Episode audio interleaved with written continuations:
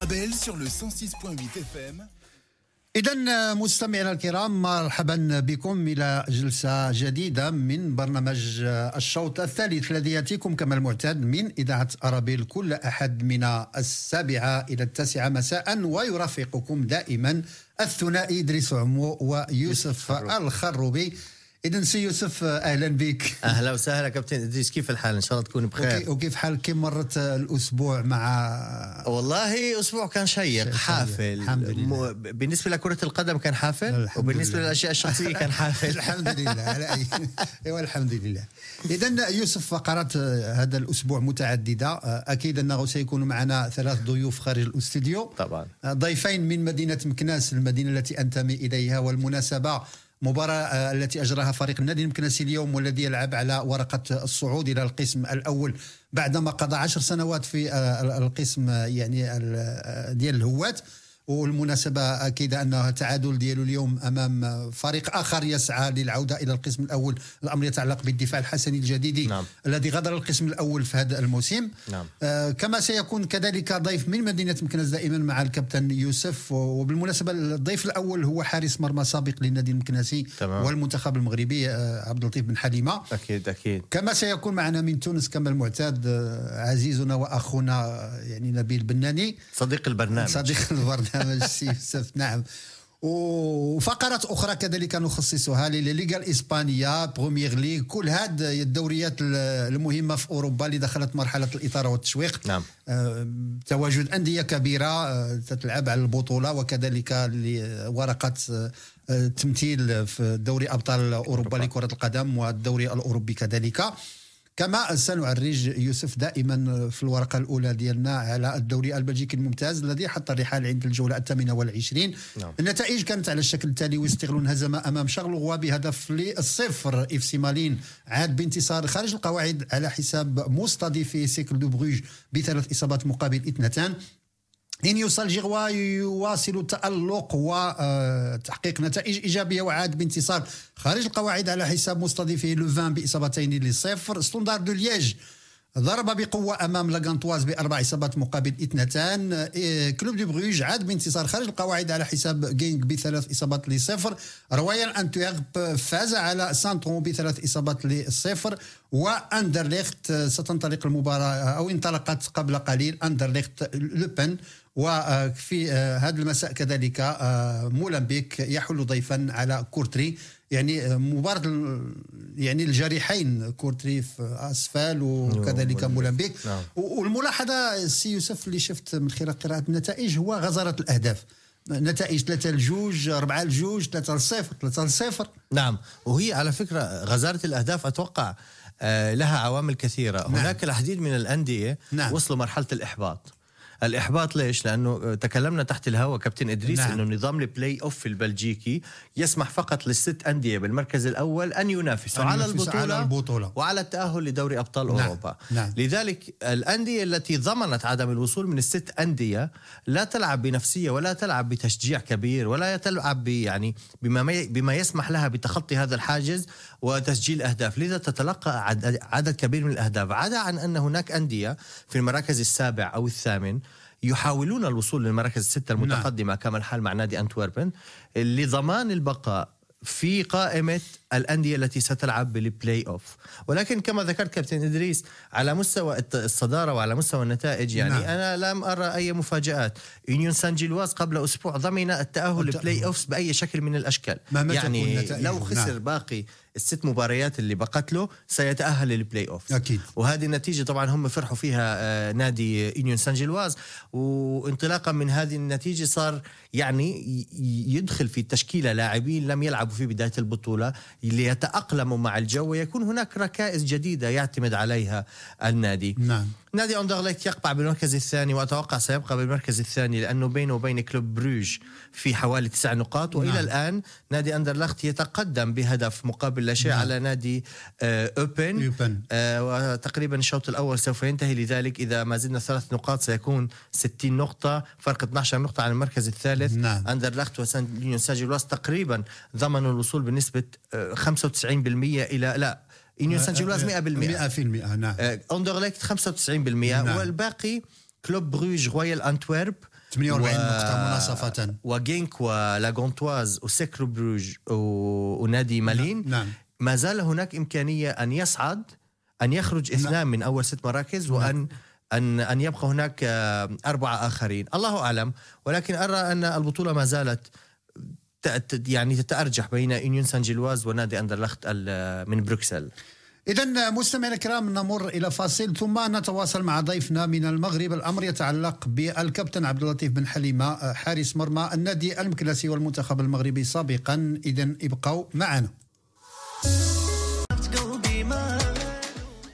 إذا مستمعينا الكرام حتى لا أطيل عليكم وكما سلف الذكر معنا على الخط مباشرة من العاصمة الإسماعيلية مدينة مكناس حارس مرمى فريق النادي المكناسي والمنتخب المغربي سابقا الكابتن عبد اللطيف بن حليمة. أهلا بك. أهلا وسهلا بالأخ إدريس والطاقم المرافق لك في البرنامج وكيتبعوا عدد كثير من ال- الناس في بلجيكا وخصوص بروكسل. نتمنى لا تكونوا بخير والحمد لله. الناس تنعم بواحد الشتاء اللي- الحمد لله.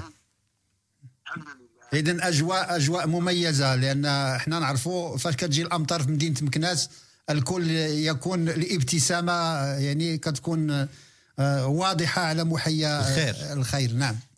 فعلا فعلا. أمطار الرحمه وأمطار الخير. هكذا ما كناش بانتظام. والحمد لله الجو لطيف و- نعم.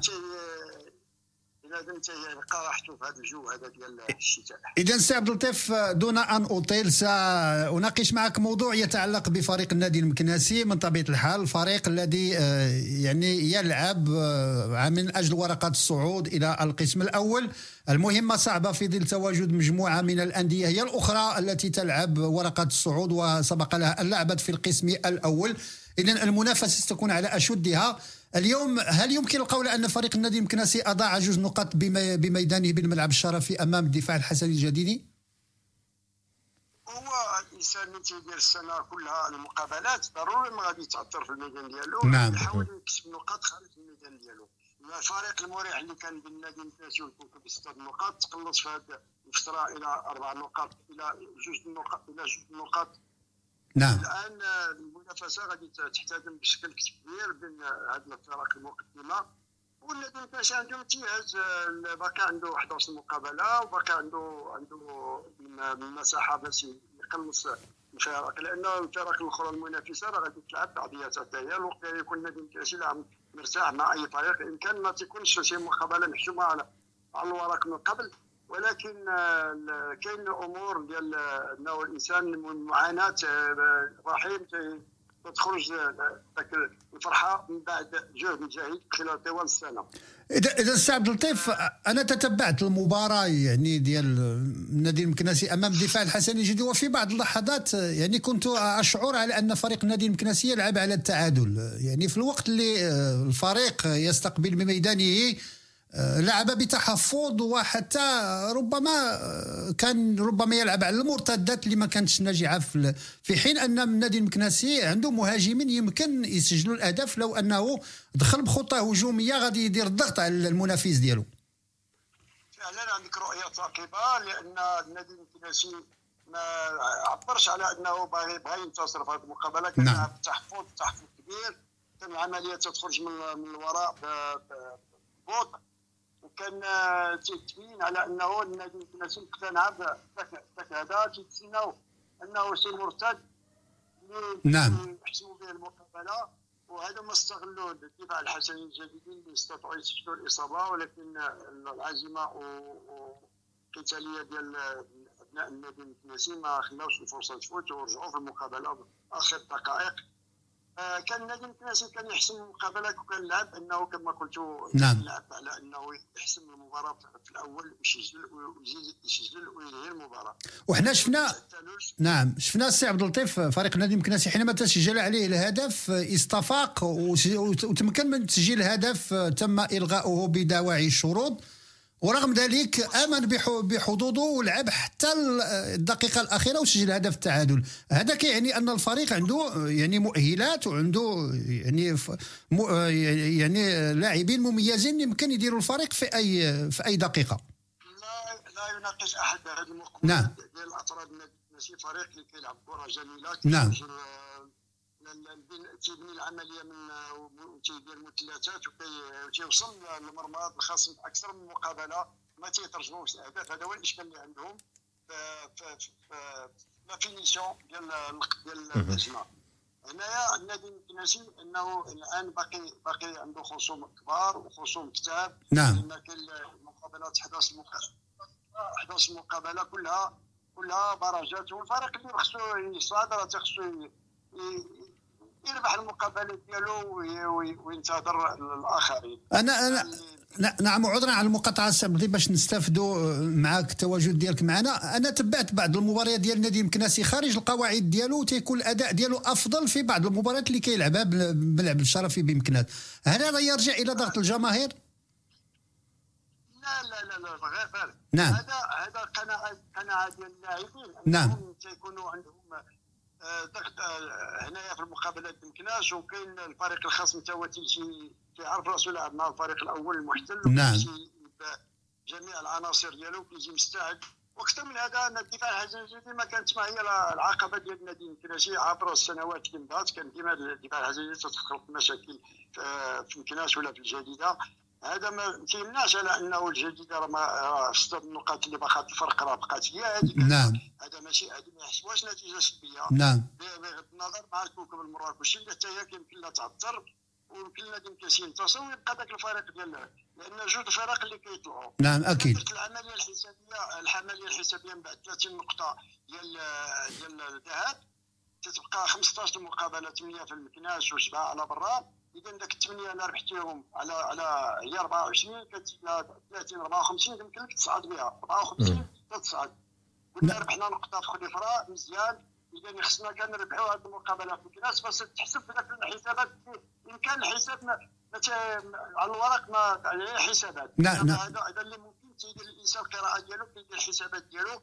دابا ضيعنا جوج نقاط في الدار. خصنا نجيبهم من على برا وتنبقاو غاديين في السيروره ديال أنه فريق يمكن له يطلع وعنده المقومات ديال الصعود اذا سي عبد اللطيف سؤال أخير يتعلق بالمستقبل في اعتقادك وفي منظورك. فريق النادي المكناسي يلعب ورقة الصعود وهذا أكيد.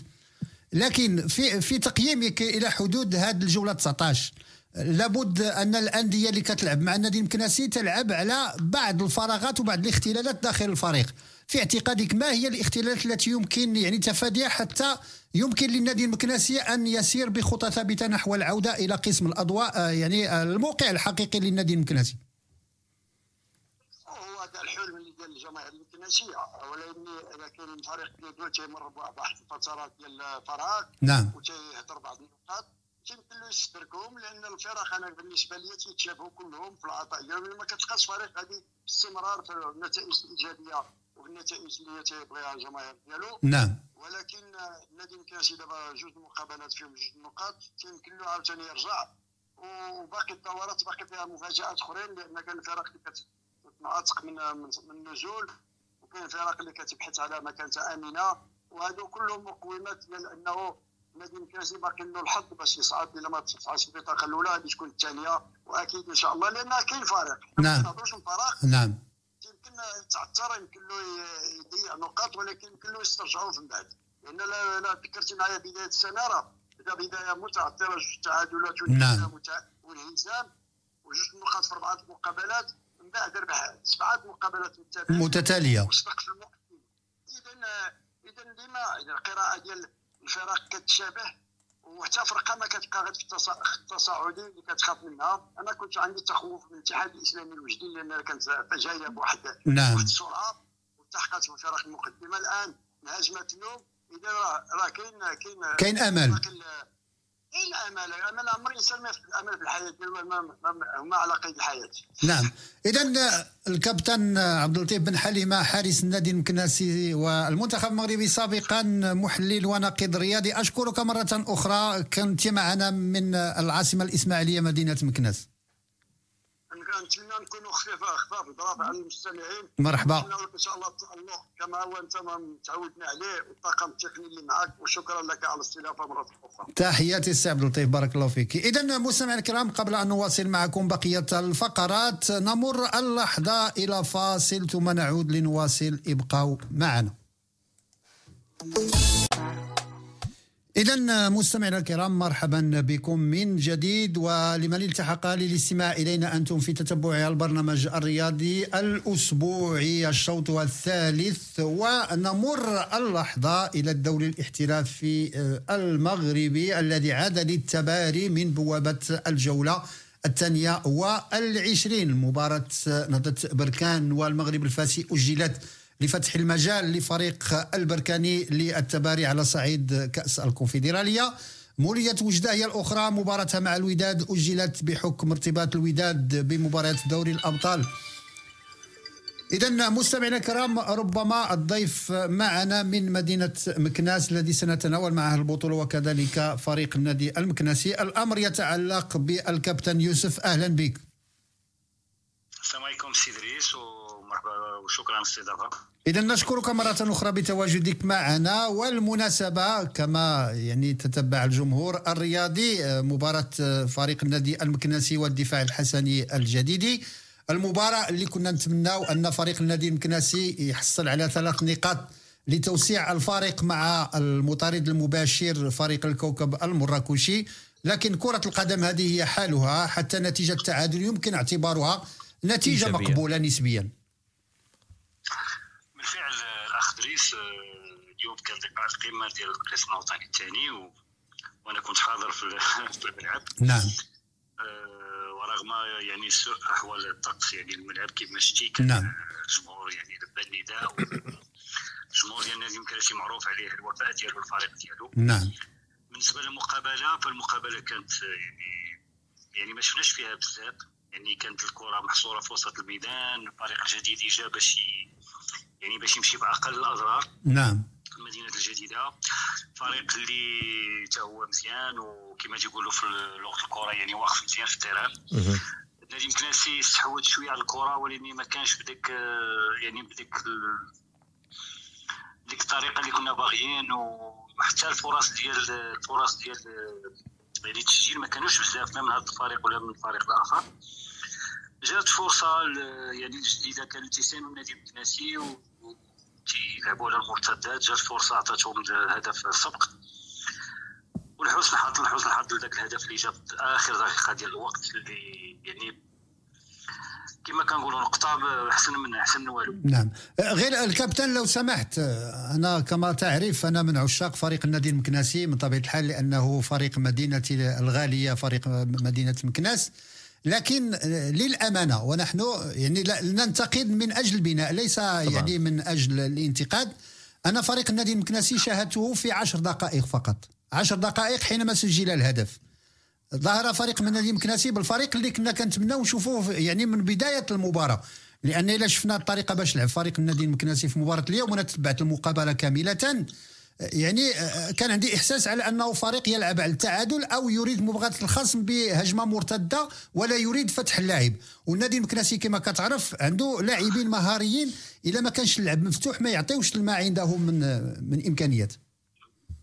بالفعل اخ دريس فنادي مكناسي عودنا هذه السنة يعني بواحد الطريقة لعب اللي صراحة الله بجهاده الجميع. نعم. يعني كفريق يعني يعني تي- تيبني تيبني الهجمات ديالو من الخلف نعم نعم. يعني يعني جميع جميع اللاعبين تي يعني تيمسوا الكرة. يعني واحد اللاعب جماعي كاين واحد ال- الانسجام بعضياتهم. يعني الفريق يعني يعني غادي بواحد الشكل مزيان. يعني اليوم حنا كنا كنتظروا بواحد النتيجة تكون غير هذه النتيجة اللي هي. آه، نعم. ما عرفتش واش احوال الطقس هي اللي كانت العامل لحقاش الأرضية ديال الملعب ديال كي راك عارف العشب الاصطناعي كتطلق فيه كرة يعني ما كت ما كتثبتش كرة يعني ولا ولا ولكن مع. مع يوسف على المقاطعة الملعب على الفريقين ليس فقط على النادي المكناسي آه ولكن إلا شتي الجديده راه ما داروا والو يعني في المقابلة يعني نعم. بقاو راكنين للدفاع يعني قابطين يعني يعني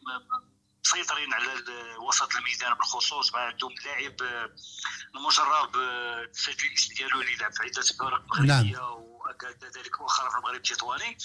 يعني فريق يعني جاي وكما تيقولوا كان واقف وسط التيران يعني كتحس بهم فريق آه، يعني ما ما تل تل تل الفرص الفرص ما داروش بزاف ديال الفرص من غير الهدف اللي سجل يعني ما إلا لاحظتي ما كانش شي فرص لا لا ما كانوش فرص. حتى أنا أعلق على الهدف سي يوسف. راك تعرف يعني كرة القدم وراك لاعب و يعني حتى الطريقة للمدافع ديال النادي المكناسي تصدى الكرة تصدى بطريقة يعني تطرح أكثر من التساؤل واش كان مركز على أنه مدافع أو أنه طريقة الكرة من أمام أعينه و نعم. شوف راه الكرة هي الكرة هي هذه راه من الاخطاء كي تسجلوا الأهداف. آه اذا الا جزء من كرة القدم. يسجل الهدف. آه، إحنا إحنا براسنا إحنا في وسط الميدان يعني ما كناش كنتوقعوا ذاك الهدف تسجلوا نعم. نعم. يعني اللقاء كان كان كان شوية استحواذ ديال النادي الكناسي بحكم انه هو اللي مستقبل في الميدان ديالو. الدفاع الحسني الجديدي كانوا تيسايلوا النادي الكناسي هما يديروا الغلط باش يقدروا يوصلوا للمرمى. نعم نعم. الفريق الجديدي ما, ما, داروا حتى محاولة يعني مبنيه من الخلف يعني يطلعوا بكرة درجوها. لا كانوا تيساينوا أي خطأ ديال النادي الكناسي آه، الخطأ الوحيد اللي تاح لهم سجلوا فيه الهدف؟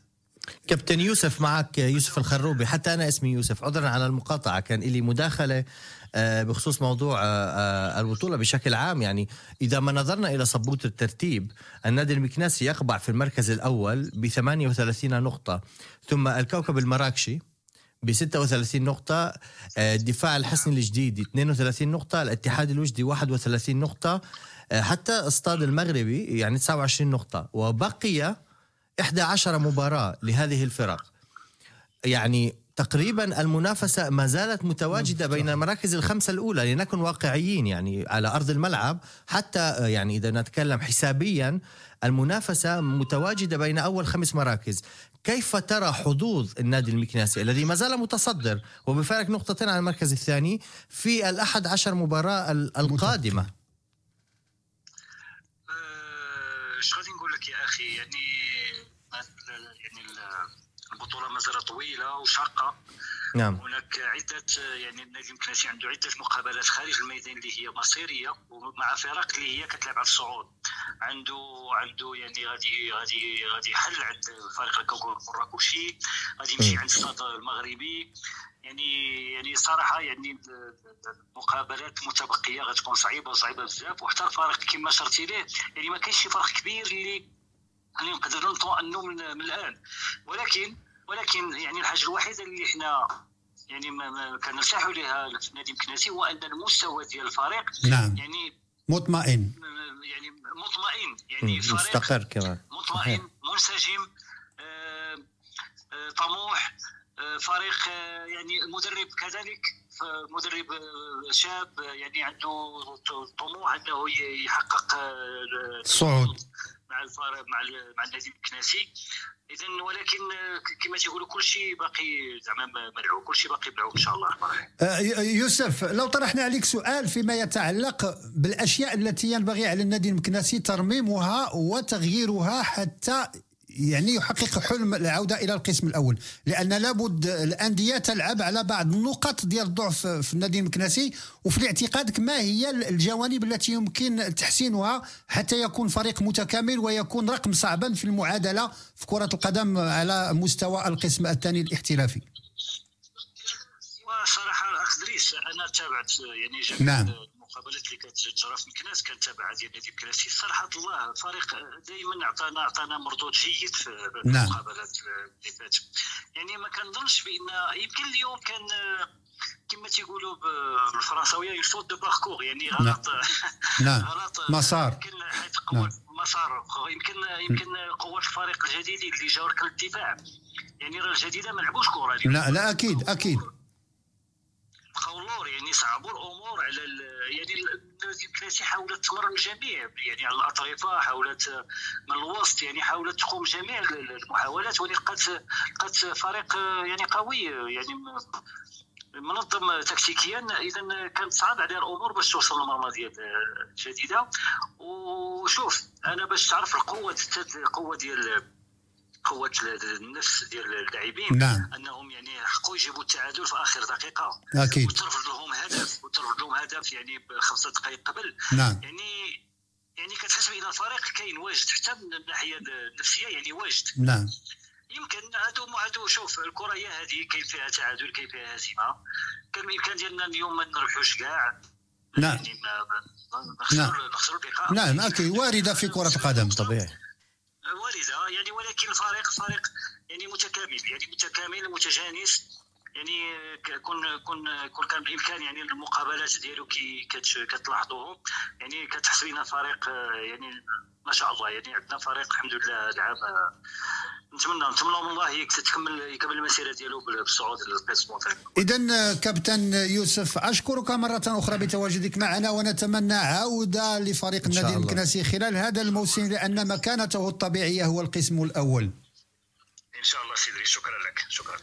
إذا مستمعينا الكرام نواصل معكم الجلسة الرياضية دائما ونبقى مع كرة القدم المغربية. يوسف نمر إلى البطولة الاحترافية. من طبيعة الحال اللي كنا بدينا القراءة ديال بعض النتائج. فشباب المحمدية انهزم بميدانية أمام الفتح الرباطي بهدف لصفر. الاتحاد ال- الرياضي تفوق على يوسفية برشيد بثلاث إصابات مقابل اثنتان. اتحاد طنجة انهزم بميدانية أمام الجيش الملكي بإصابتين لواحدة. آه، نهضة خميس زمامرة تفوق على حسنية أكادير بثلاث إصابات للصفر حد السوالم انهزم ميداني أمام المغرب التطواني بإصابتين لواحدة. وما اليوم انطلقت مباراة الرجاء وأولمبيك أسفي وبالمناسبة فهي مباراة قمة هذه الجولة. على صعيد الترتيب سي يوسف فريق الجيش الملكي الذي تنقصه مباراة لازال في المركز الأول برصيد 49 نقطة. المطارد المباشر فريق الرجاء هو الآخر تنقصه مباراة 45 نقطة إذن أربع نقاط بين المتصدر والمطارد المباشر نعم. في ظل تواجد كذلك أندية أخرى لها طموح للمنافسة على اللقب الأمر يتعلق بالفتح الرباطي والوداد اللي كتنقصه ثلاث مباريات وفي الرصيد ديال 31 نقطة وتكلمنا عن هذا الموضوع يمكن نعم. نعم. قبل الدخول في البطولة المغربية نعم، عن تفضل يوسف. عن القوة التي يتميز فيها الجيش الملكي هذه السنة نعم. والمباريات الحاسمة الذي يستطيع أن يحسمها سواء بنتائج كبيرة أو نتائج صغيرة ولكن عامل l'effic- l'efficacité نعم. في في المباراة إذا ما نظرنا إلى آخر الفعالية. الفعالية القوية. إذا ما نظرنا إلى آخر أربع مباريات لنادي آه، الجيش الملكي نجد إنه فاز أربع مباريات مرتين على أرضه ومرتين خارج, خارج أرضه, أرضه. وقبلها كان هناك تعادل. واذا ما نظرنا إلى آخر عشر مباريات الجيش الملكي لم يخسر بتاتا. الرجاء الرياضي في آخر عشر مباريات لم يخسر بتاتا. نعم الفتح الرياضي في آخر عشر لقاءات خسر مرتين وهذا على الأقل يشرح لنا أو يحل لنا أسباب وجود الجيش الملكي بالمركز الأول الأول. والرجاء الرياضي في المركز الثاني ولكن كابتن أدريس سؤالي لك مرة أخرى نعم. وفتحنا الموضوع يمكن في استديوهات سابقة وهو نادي اتحاد طنجة نعم. نادي اتحاد طنجة يمكن معذور بالخسارة الأخيرة من نادي الجيش الملكي، نادي الجيش الملكي نادي يعني ينافس على الصدارة، ينافس على البطولة، ينافس على التأهل للبطولة الأف... للدوري أبطال أفريقيا إلى آخره إلى آخره، ولكن نادي اتحاد طنجة وبرغم النتيجتين الإيجابيتين قبل نعم، نعم هذه نعم. المباراه لأنه لديه كان نعم. آه انتصارين إلا إنه ما زال يقبع في مركز خطير جدا. وسينافس يمكن على الهبوط أو البقاء في في البطولة الممتازة. نعم. ما الذي يحدث معه وما, الذي يمكن حله مع هذا النادي كي على الأقل مشجعين النادي لا يعيشون الصدمات التي عاشوها بالسنة الماضية؟ نعم. يوسف سأعود بك من المسار ديال اتحاد طنجة حينما فاز بالدوري المغربي لأول مرة في تاريخه. طيب. ويعود ذلك في ظل تواجد مدرب ابن الفريق اللي هو دريس المرابط. ممتاز. يعني حققت نتيجة في ظل الأوج العطاء ديال الأندية الكبيرة ديك الساعة. كانت نعم. الوداد الرجاء الجيش الملكي يعني آه، كسب اللقب في ظل منافسة شرسة مع أندية كبيرة وبميزانيات كبيرة. نعم. ورغم ذلك تمكن الصمود وفاز بهذا اللقب. أنا أعتقد فريق اتحاد طنجة ضيع الفرصة من ذلك التاريخ. لماذا؟ ل- لأن لم يعرف الاستقرار الذي ينبغي للفريق الذي يحمل اللقب. نعم. أن يستمر في نفس التوهج وفي نفس النتائج على الأقل ماشي نقولوا يفوز ب- ب- باللقب كل سنة ولكن على الأقل يبقى ضمن منظومة كروية ضمن أربعة أو خمسة الأوائل. صحيح. من هذه انطلق الانحدار ديال فريق اتحاد طنجة. تم تغيير مدرب ابن الفريق. نعم. مدرب آخر ما عطاش نتيجة كان بدو الزكي يعني راح إلى طنجة. كاين مدربين آخرين الطير كذلك درب اتحاد طنجة.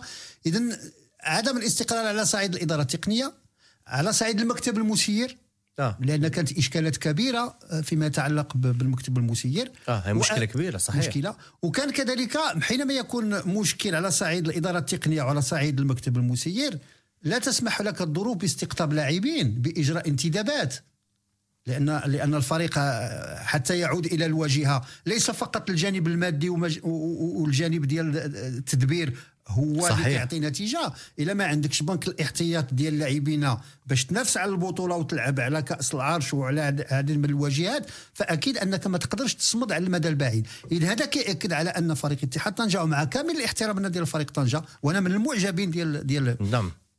ديال فريق اتحاد طنجة وما نؤخذه على المكونات الرياضية في اتحاد طنجة هو أن طنجة أصبحت قطب اقتصادي كبير.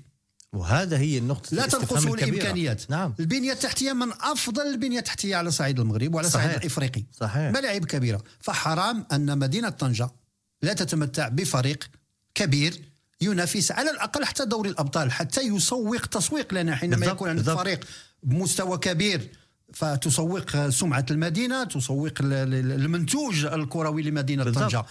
فهذا الشيء ما كنشوفوش. والحالة اللي اللي كطرح علامة من الاستفهام يوسف هي ليست ال- المرة الأولى التي يقع فيها اتحاد طنجة في هذه الحسابات الضيقة. أنا هذا اللي ذكرته فللموسم الم- الثالث على التوالي. للموسم الثالث على التوالي. اذا تدبر الموسم ببداية متعثرة وتستمر حتى آخر لحظات وتنقذ الموسم بمعجزة أو يعني شيء غريب جدا أننا لا نستفيد من الأخطاء ديال الماضي. ثلاث سنوات أعتقد أن كان في إمكان المكونات ديال مدينة طنجة أن يصحوا أن يصحوا لأن لابد في عملية التدبير كاين إخفاقات لكن من الإخفاق نبني النتائج. بالضبط. لكن بالضبط. أن تستمر في الإخفاق الإخفاق هذا كيعني أن كاين إشكال في العقلية ديال التدبير. ينبغي ترك المكان لأناس هذا ماشي كيعني ان مدينه طنجه ما عندهاش لا، في- يعني في- في. عندها نوايا الحسنة وعندها. الناس في التدبير وعندها الناس في المستوى اللي يمكن يعودوا طنجة إلى السكة يعني الصحيحه ينبغي فقط الاعتراف بهذا ال- الأمر وترك المجال لهم بالضبط وكما ذكرتم إنه أي آه، بنية هناك نقاط ضعف سواء على المستوى الفني أو الإداري نعم. سيؤثر هذا على الأداء في أرضية الملعب لو كانوا اللاعبين يتمتعون بمواهب خارقة والله لو كانوا أبطال نعم، خارقين نعم، نعم. إذا كان هناك مشاكل في النادي وهناك أمثلة كبيرة في الأندية كثيرة، الأوروبية نعم. تدل على ذلك عندي سؤال آخر وبعدين حترك نعم، الهواء. ترتاح الوداد الرياضي كمان نعم. علامات استفهام بالرغم إنه ليس بعيد كل البعد عن المراكز الأولى ولكن الوداد الرياضي هذه السنة يمكن هو يعني ينقص مباراتين ولو فاز في المباراتين سيصعد إلى 37 نقطة ويكون بعيد على الأقل 12 نقطة عن المركز الأول ولم ينافس لن ينافس على الأول ولا على المركز الثاني. ما الذي أثر على الوداد الرياضي هذه السنة؟ أكيد يوسف آه، تأثير على الوداد البيضاوي ليس فقط هذه السنة. نعم. فهو تحصيل حاصل لأن شفنا الوداد هذو موسمين تعاقد مع أربع أو خمس مدربين في آه السنة تغيير كثير تغيير كثير وبعشوائية صحيح. لأن لأن حينما تغير مدرب في في الموسم خمس مرات تغير المدربين هذا يعني أنك تفتقد إلى رؤية مستقبلية صحيح. لتدبير شأن الفريق لأن حين تكون الأزمة مع مدرب ينبغي اتاحه فرصة لمدرب وتعطيه واحد الوقت, الوقت على. مشروع على مشروع. ما تجيبوش فقط لإنقاذ الموسم صحيح لأنك تجيب في ظروف ينبغي أن يعت... أن يستحسن على أنه جاري الفريق لبناء الفريق على مدى ثلاث سنوات أو أربع سنوات حتى يكون منظومة أخرى ما فيه عيب إلا عاش الوداد مرحلة فراغ سنة عادي. ويعود بقوة عادي. إحنا كنعرفوها في الأندية الكبيرة لكن المشكل حينما تحاول يعني معالجة القضية اللي هي بنيوية في في في موسم واحد. صعب. وحنا شفنا النتائج. لأن صعب. أول مرة فريق الوداد الآن يخرج من دوري الأبطال الافريقيا منذ 2011 يعني 13 سنة كان الوداد دائما حاضر إما في نصف النهائي أو النهائي. فعيب. على فريق كبير بعض الشيء فضيحة بعض الشيء على فضيحة. فريق كبير اللي اللي اللي عنده جماهير عريضة يعني لي- ليس فقط في المغرب بل في الوطن العربي أن يخرج بهذه الطريقة و آه، وأن يستفيق في آخر لحظة لماذا لم تكن الاستفاقة مبكرا حتى آه، يعني يحاول معالجة ما يتم معالجته اذا يوسف آه، الوقت يداهمنا بالطبع، بالطبع. نمر إلى فاصل ثم ونواصل. نعود لنواصل مستمعينا الكرام ابقوا معنا Votre enfant a des lacunes dans sa...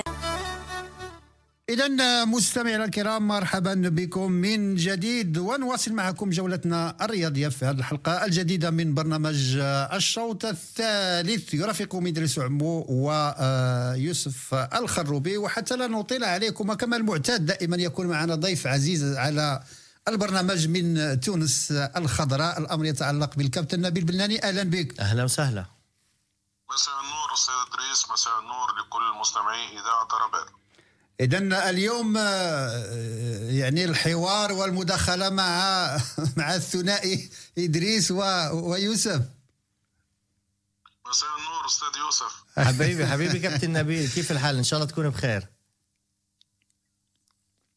اذا الكابتن آه، سامعني؟ نعم. نعم. اذا لن لن أتحدث عن الدوري التونسي. سنمر مباشرة إلى دوري أبطال إفريقيا ويعني كسب ورقة آه، المرور إلى دور الربع النهائي لفريق الترجي الذي يتأهل إلى جانب الأهلي وهما طرفا الكرة العربية في دور الربع بتواجد ستة أندية من القارة السمراء.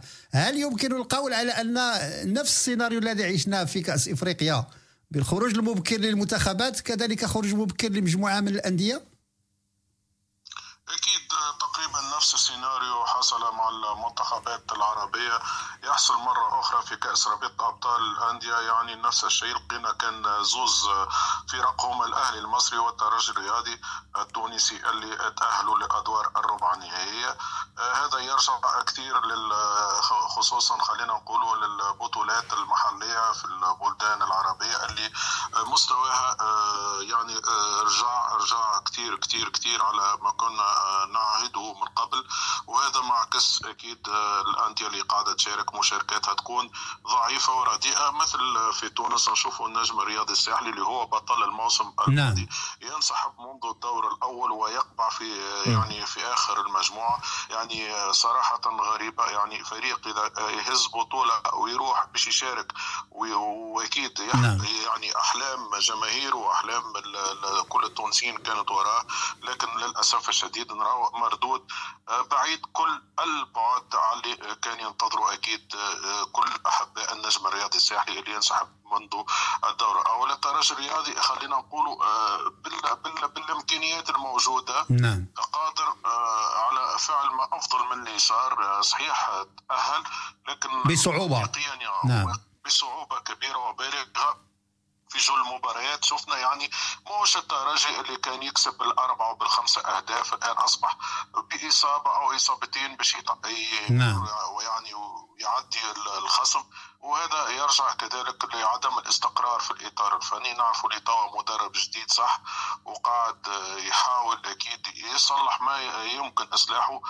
في النادي رغم قيمة اللاعبين الموجودين آه، في الترجي الرياضي قيمة خصوصا لما تجيب أجانب آه، مثل آه، البرازيليين أو أو اللاعب توغولي آه، أولو اللي آه، آه، عدى مباراة كبيرة ال- الأمس ضد الهلال السوداني. طب كابتن نبيل بما إننا نتكلم عن الترجي الرياضي والترجي الرياضي آه، ينافس وتأهل بدوري أبطال أفريقيا وهناك أيضا منافسات الدوري المحلي. آه، هل تعتقد أن المباريات وأنت قبل أسبوعين رشحت لي الترجي إنه يكون ضمن الأندية اللي على الأغلب سيفوز في الدوري التونسي أنت أعطيتني ثلاث ترشيحات قلت لي الترجي النجم والأفريقي إذا أنا مش غلطان و أكيد أعطيتك تقريبا ال- الفرق الأكثر آه، نعم. خلينا نقول آه، فيها لاعبين قادرين على على مجاراة النسق البطولة وقادرين على كسب رهان البطولة. بناء على ذلك هل تعتقد أن مشاركة الترجي في الادوار في الأدوار المقبلة من دوري أبطال أفريقيا هل سيكون له تأثير سلبي على البطولة المحلية لنادي الترجي؟ يعني هل ممكن أن نرى الترجي ليس ضعيفا ولكن هل ممكن أن نرى نتائج سلبية مبنية على المشاركة القارية والرزنامه التي يشارك فيها في الدوري المحلي؟ الترجي الرياضي آه، ممكن الان اوفر من من أول بداية الموسم. يعني الآن ال- المباريات باش ترتفع النسق في البطولة التونسية. تعرف اللي نحن عندنا الآن مرحلة بلاي اوف باش تنطلق صحيح. وسط هذا الأسبوع. فالترجي باش يلقى آه، خلينا نقولوا استعدادات أفضل للمرحلة القادمة من مشاركته في كأس أفريقيا. وممكن نشوفوا الترجي في ثوب آخر. يعني ممكن قادر أنه يمر السرعه القصوى ويمر أو ينجم ي- يعني يقدم أفضل العروض من يعني مش كما بداية الدورة أو بدايته في دور المجموعات مش كما باش نشوفوا أكيد في الأدوار الإقصائية التي تعرف فيها ذهاب وعودة نعم. وممكن الترجي يستغل النقطة هذه ونقطة عودة البطولة وعوده الروح أيضا للنادي خصوصا كما قلت لك بالاطار الفني الجديد اللي قاعد يعمل في عمل جيد مع كل لاعبي الترجي طيب كابتن نبيل انت نظرتك للمباريات القادمة من دوري أبطال أفريقيا من ترى النادي صاحب الحظوظ الأوفر في التأهل لمثلا نصف النهائي يعني سمي لي أربع أندية أنت ترى فيها أن تكون أقرب؟ نرشحه هذا الموسم هو سان داونز توقعت هذا الجواب والله. فريق يلعب كرة عصرية فريق فهو منتخب منتخب جنوب إفريقيا. بصراحة صحيح. منتخب جنوب إفريقيا هذا هو يعني شفنا الأداء المميز للاعبين في عهد يعني بطولة وهي كأس أفريقيا فما بالك يعني في في ناديهم؟ أكيد يعني أكثر فريق نشوف فيه يلعب كرة للكرة وقادر على الوصول للنصف النهائي. يليه بالطبيعة الفريق المصري الأهلي اللي ما ننساوش آه، فريق خبرة فريق آه، إفريقيا بالرسمي يعني الأهلي المصري يبقى ديما هو يعني المرشح الأبرز لنيل كاس آه، افريقيا فنرى هذو النصوص في رقم معهم. ممكن نشوفوا نشوفوا مفاجأة. ممكن نشوفوا فريق تنزاني لأنه كرة تنزانية حقيقة سيمبا نعم. ولا يعني فريق فرق قوية الآن. أصبحت أفريقيا كي تعرف شفناها حتى في كأس يعني المنتخبات اللي ما كانتش متأهلة هي اللي ولات تتأهل وتوصل الادوار النهائية. فانا نظن على زوز فرق من تنزانيا قادر فريق منهم أنه يمر آه، للدور النصف النهائي اذا كابتن نمر الآن إلى كأس الكونفدراليه الإفريقية وفيها طرف آه، تونسي الأمر يتعلق بالنادي الإفريقي الذي عاد بقوة ليس فقط على الصعيد الإفريقي بل على صعيد الدوري التونسي كذلك بعد ما مر سنوات آه، في يعني في فراغ الآن كيفاش تشوف حظوظ ديال النادي الإفريقي على صعيد مستوى كأس الكونفدرالية؟ هو النادي الافريقي خيبة أمل كبيرة اليوم وحسره نعم. كبيرة لاحب تعادل نعم. كأس الكاف نعم. بعد ما شفنا مباراة يعني كان يعني كان قبل المباراة الناس الكل تتوقع أنه الإفريقي نعم. سيمر بسهولة في نعم. هذه المجموعة أكيد. خصوصا المباراة الأخيرة كانت على أرض أرضية عدس وكانت ضد فريق الأخير يعني يقع في آخر الترتيب وشفنا معناها المردود اللي ما كناش متوقعينه من من نادي اللي نعم. يخرج من بهذه الطريقة المسابقة بعد التعادل هدف لهدف وانتصار الفريق النيجيري آه، هذا ما خلى النادي الإفريقي ينسحب آه، نعم. منذ الدور الأول والله آه، فعلا يعني لم نعم. يكن نتوقع أن يكون النادي الأفريقي الذي أنا ارشحه نعم. كأحد أقطاب الأندية التونسية الذي ممكن أن يفوز في الدوري التونسي بصراحة يعني أكيد. أنا أنا أنا أرى في مستوى جيد ولكن إذا ما نظرنا إلى كأس مستوى جيد لكن لكن خيارات الهيئة المديرة والتغييرات المدرب بعد ما جبنا كافالي وبعد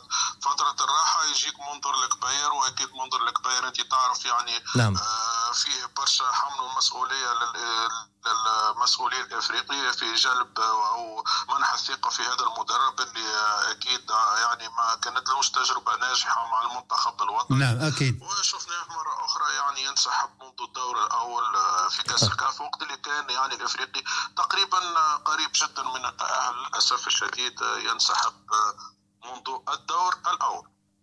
والله كابتن برغم ذلك نرى أندية عربية تتأهل في كأس الكونفدرالية يعني نرى وجود جزائري وجود مغربي. مصري وجود مغربي نعم نعم ويعني يمكن الكأس الكونفدرالية آه، الحظوظ العربي أنا حاسس أفضل. أنا أنا أشاطركم إحساسي اللهم نعم. نعم. أرى أن اقتراب اللقب الكونفدرالية من الأندية العربية أقوى, أقوى. من اقتراب نعم. اللقب دوري أبطال أفريقيا لنادي عربي ما رأيك كابتن نبيل؟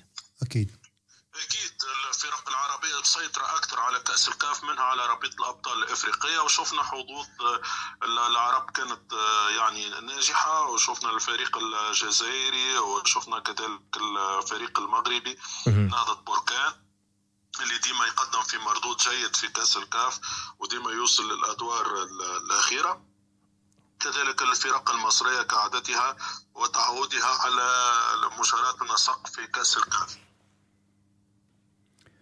اذا كابتن بناني دائما في تفاعلنا مع يعني الكرة الإفريقية والعربية وكخلاصة بالنسبة للمداخله في اعتقادك هل يمكن القول على أن الأندية العربية بنظامها الحالي وبتركيبتها يمكن أن تصمد طويلا في ظل الزحف ديال الأندية القارة السمراء؟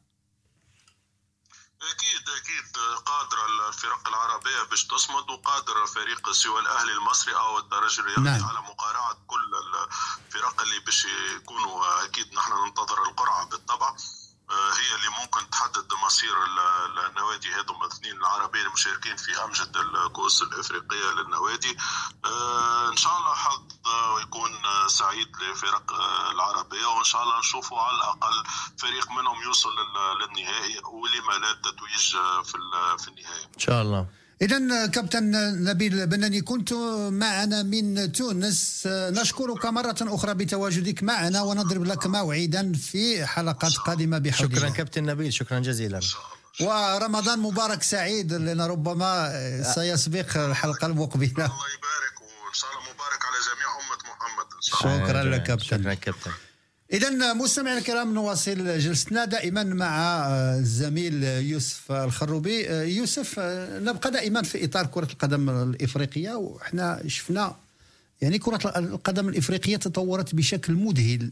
نعم. لأن في مراحل تاريخية إلى رجعنا 15 أو على الأقل 10 سنوات إلى الوراء كانت الأندية الإفريقية يعني في منظومة ديالها الكروية تعتمد على الخشونة تعتمد على نعم. نعم. تكسير اللاعب تعتمد على الآن شفنا اللاعبين يعني بثقافة كروية لا يعني تعتقد على أنهم لاعبين محترفين سرعة ومهارة وإتقان نعم. وأتوقع عدة عوامل يمكن لأن هناك عدد من اللاعبين الذين انخرطوا مع أندية أوروبية وعادوا يمكن للعب بالقارة السمراء إذا ما ما تكلمنا على مستوى المنتخبات نعم. لم إذا لم أتكلم عن الأندية بعد نعم، على نعم. مستوى المنتخبات يعني آه، أنت تكلمت عن منتخب جنوب أفريقيا الذي خلق آه، المفاجأة وكان له أداء رائع هذا الموسم في في البطولة الأفريقية نعم. وكان نادي بصراحة رائع ورأينا أن الهيكل العظمي لهذا النادي هو يعتمد على آه، نادي ميلودي سان داونز. سان داونز نعم فريق آه، وهذا يذكرنا بما تكلمنا عنه في استديوهات سابقة أن الهيكل العظمي للمنتخب المصري الذي فاز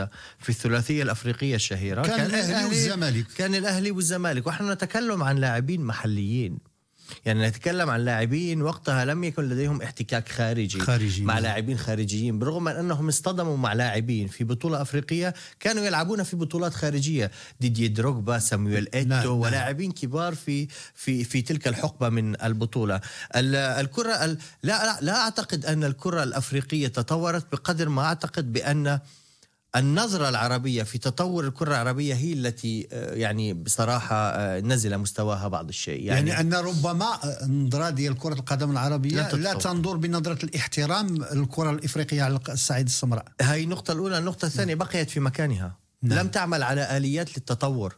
أما ال- القارة الصفراء القارة, القارة السمراء كما ذكرنا هناك حسابات أخرى. أنت لما عم تلعب في البطولة الأفريقية أو في دوري أبطال أفريقيا تعني أنت لا تلعب في بطولة أوروبية ولا تلعب على نفس المستوى لا، ولا, ولا تلعب. على مستوى النسق إلى آخره إلى آخره. هناك عدة عوامل تساعدك. الهيمنة العربية التي كانت موجودة على المستوى القارة الأفريقية بدأت تتلاشى شيئا فشيئا. طبعا هذا شيء جيد بالنسبة للقارة الأفريقية ككل. نعم ككل. نرى منافسة يعني جماعية ولكن شيء مخيب للآمال لل- لل- للعرب عموما لأنه إحنا دائما ما نريد أن نرى أندية تونسية أندية مص- مصرية أندية مغربية وأندية جزائرية. ليس فقط يتأهلون لدور ربع النهائي أو نصف النهائي بل ينافسون. ونهائيات كثيرة شهدت تواجد الأهلي المصري الترجي الوداد الرجاء آه، أندية جزائرية على مستويات عالية. أنا أتوقع أنه إذا لم تكن هناك دراسة شاملة ومعمقة نعم. لل من قبل الأندية العربية والمنتخبات العربية للقارة الأفريقية السمراء التي تشهد تطور نعم. كبير سوف تقبع الأندية والمنتخبات العربية الأفريقية في مكانها ولن يكون هناك تطور مستقبلي. اذا شكرا زميل يوسف. مستمعينا الكرام نمر لحظة إلى استراحة غنائية ثم نعود لنواصل. ابقوا معنا. Votre radio. إذا مستمعينا الكرام مرحبا بكم من جديد. نواصل معكم رحلتنا مع كرة القدم مع المستديرة المجنونة من طبيعة الحال لأنها تدخل الفرحة وفي نفس الوقت تدمر. تدمر وخيبة أمل كذلك. إذا نواصل ونفتح ورقة عن دوري أبطال أوروبا لكرة القدم. اللي من الحقيقة وصلت واحد المرحلة سي يوسف. مشوقة. مرحلة مشوقة آه. لأن مباريات ال- ديال العودة ستطيح بمجموعة من الأندية وستبتسم من طبيعة الحال للأندية. آه، سنمر في قراءة المباريات المقبلة. نعم.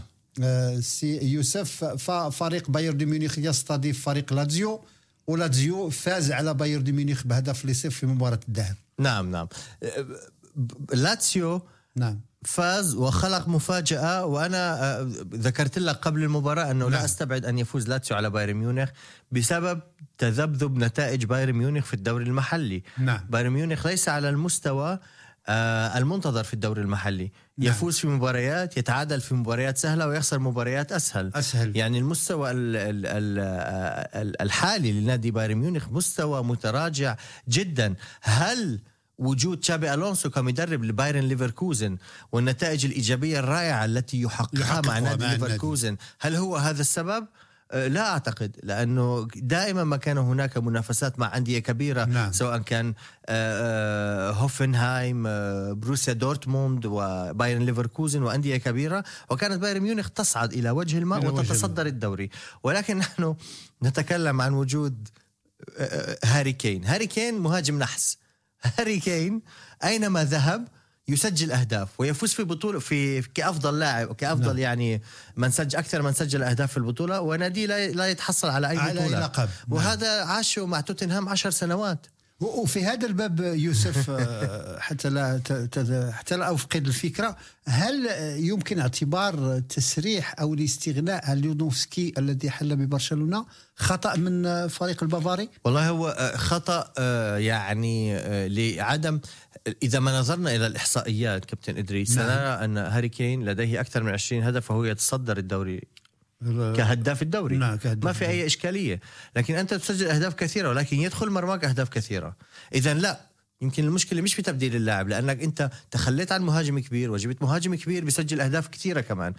المشكلة في المجموعة في طريقة اللعب في في الكتيبة الدفاعية في العقلية تشل كمدرب, كمدرب، الذي نعم. الذي جاء أتوا بتشل. مكان نيجلسمان في المنتخب في النادي بايرن ميونخ ولم يقدم أي إضافة بالعكس خسر مباريات أكثر وتعادل مباريات أكثر وهو الآن بالمركز الثاني بفرق 12 نقطة عن المتصدر. وهو أصلا يعني بقي 11 مباراة. بايرن ليفركوزن يحتاجون إلى خمس انتصارات ليضمنوا الفوز بالدوري, بالدوري. بشكل مؤكد. نعم، ويكون إنجاز على حساب بايرن ميونخ. قريب جداً. وتقريبا قريب. لذا أنا لم أتفاجأ ابدا من نتيجة لاتسيو. هلا مباراة الذهاب الإياب ستكون في نادي في بايرن ميونخ في ميونخ. من الممكن أن تفوز بايرن ميونخ لأنه على أرضها وبين جماهيرها ونتيجة للاتسيو 1-0 أن- ولكن لاتسيو إذا ما لعبوا بطريقة ال catenaccio الإيطالي والدفاع 11 لاعب 90 دقيقة يحرموك من التسجيل ممكن بايرن ميونخ تخرج من هذا المف... الدوري ويكون المفاجأة الأولى في دوري أبطال أوروبا. لذا لن أستبعد بتاتا أن يتأهل لاتسيو إلى الدور المقبل دور الثمانية في أبطال أوروبا. أما بالنسبة للمباريات الأخرى كابتن إدريس يعني سنشهد مباراة ريال سوسيداد وباريس سان جيرمان. الذي فاز على أرضه وبين جماهير باريس سان جيرمان في مباريات الذهاب لكن لن لن. تكون رحلة نزهة آه، بتاتا. ريال سوسيداد صعب صعب جدا على أرضه وبين جماهيره نعم إضافة إلى المدرب آه، مدرب باريس سان جيرمان لويس إنريكي آه، أخرج كيليان إمبابي بعد أخبار انتقاله إلى ريال مدريد. إلى ريال مدريد. في بين الشوطين مباراة ضد موناكو في المباراة الأخيرة ولم يلعب المباراة التي قبلها. وذكر في المؤتمر الصحفي أننا سنحاول عدم الاعتماد على إمبابي بشكل كبير وهذه مصيبة بحد ذاتها. إذا لم تعتمد على إمبابي وتحاول أن تدخل حقبة جديدة في باريس سان جيرمان بدون إمبابي. بدون إمبابي هذا صعب جداً. وتتوقع أن تفوز بدوري أبطال أوروبا. انت كان عندك ميسي ونيمار وإمبابي ولم تفز بدوري أبطال أوروبا. وإذا لم تم- تعتمد على إمبابي كيف لك ان كل شيء ممكن في الكرة. لا كل شيء ولكن ممكن. واقعيا لنكن على الأقل واقعيين. نعم. بدون إمبابي باريس سان جيرمان ليس بذلك الهجوم الفعال. وحنا شفنا إمبابي أنقذ حتى منتخب فرنسا نعم وكان هو هو, هو لاعب. فاصل. يمكن انباء خروجه من النادي عدم تجديده آه، تقريبه من ريال مدريد يمكن إدارة النادي برئاسة الخليفي. أثروا بعض الشيء على قرارات المدرب وطلبوا الاستغناء عن إمبابي أو كمعاقبة لإمبابي. لا تشاركوا كثيرا في المباريات. كعقاب ما بده يجدد معنا أنه لن يعتمد على المستقبل ما دام أنه. سيرحل. بالضبط. لكن إمبابي كان موجود في مباراة الذهاب. إذا ما كان موجود في مباراة الإياب طبعا مرتدات إمبابي مهارته وسرعته ستخلق الفارق. ريال سوسيداد في أرضه وبين جماهيره. آه، ريال مدريد يعانون منه. برشلونة يعانون منه أتلتيكو مدريد وأتلتيكو بلباو المباراة ستكون رائعة, رائعة. وليس فقط جميلة نعم. ومن أكثر المباريات التي يجب متابعتها على فكرة في دوري أبطال أوروبا يوم الثلاثاء الفريق الملكي ريال مدريد حقق الأهم في مباراة يعني خارج القواعد انتصر على ليبزيك بهدف لصفر نعم. ولو الأداء ما كانش مقنع لكن كيبقى فريق الخبرة نعم. وأعتقد أن ليبزيك كذلك ما عنده ما يخسر في مباراة العودة هذا ما يسوي يصعب المامورية على فريق الملكي بالضبط نادي ريال مدريد فاز خارج أرضه نعم. ولم يلعب وفاز 1-0 نعم. ولم يكن في المستوى نعم.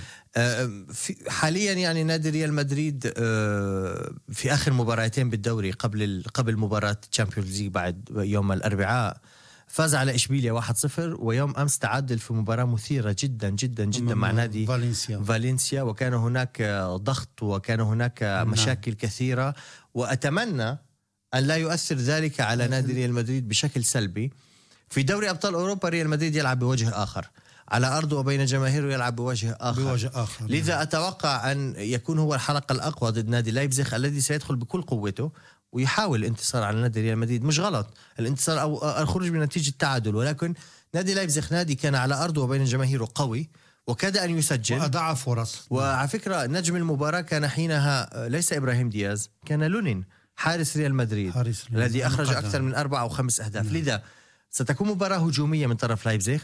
ريال مدريد عندهم العناصر المناسبة للفوز في المباراة والخروج بنتيجة إيجابية ولكن ما زلت أرى الأقرب ريال مدريد للتأهل آه، خلال هذه المباراة. بالنسبة ل مانشستر سيتي كوبنهاغ. طبعا مانشستر تقريبا حسب وضع الرجل الأولى في دور ثلاث الربع. واحد في في نعم. الدنمارك. انتصر على نادي كوبنهاجن بثلاث أهداف مقابل هدف واحد. ونادي مانشستر سيتي إحنا تكلمنا كثيرا ومطولا عن البطولة الإنجليزية. الإنجليزية، نعم. وتكلمنا كثيرا ومطولا عن جوارديولا وعن خيارات جوارديولا جوارديولا يملك فريقين.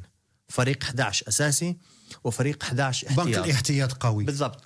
حتى إذا أراد أن يريح بعض اللاعبين بإمكانه أن يريح بعض اللاعبين في هذه المباراة وأنا لا, لا يعني لا لا- لا لا أزود أستغرب في الكلام ذلك، نعم. لأنه لأنه هناك استحقاقات مهمة جدا في الدوري الإنجليزي. كأس الاتحاد و... وكأس الاتحاد عندهم مباريات مهمة جدا وهناك آه، نادي أرسنال ينافس في البطولة نادي ليفربول ينافس في البطولة.